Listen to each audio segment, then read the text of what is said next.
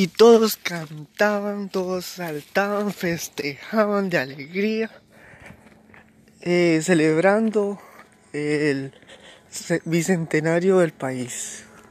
Qué bonito es celebrar, qué bonito es este, alegrarse, qué bonito es este, vivir una nación de paz, de tranquilidad, una nación en donde uno puede ejercer su profesión, eh, hablar con libertad de expresión, no saber que al cumplir la mayoría de edad tienes que estar pensando que si van a ser reclutados para ser parte del servicio militar.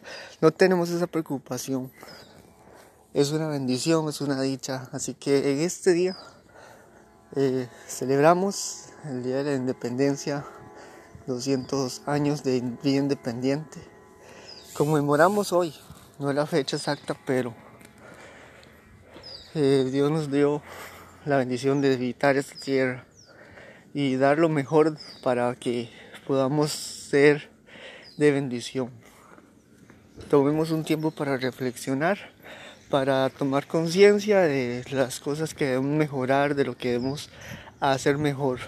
Eh, hay muchas cosas que hay que mejorar, que debemos ser conscientes y todo comienza por reconocer, reconocer que debemos mejorar, reconocer que aún no somos perfectos, reconocer que aún eh, necesitamos perdonar, aún necesitamos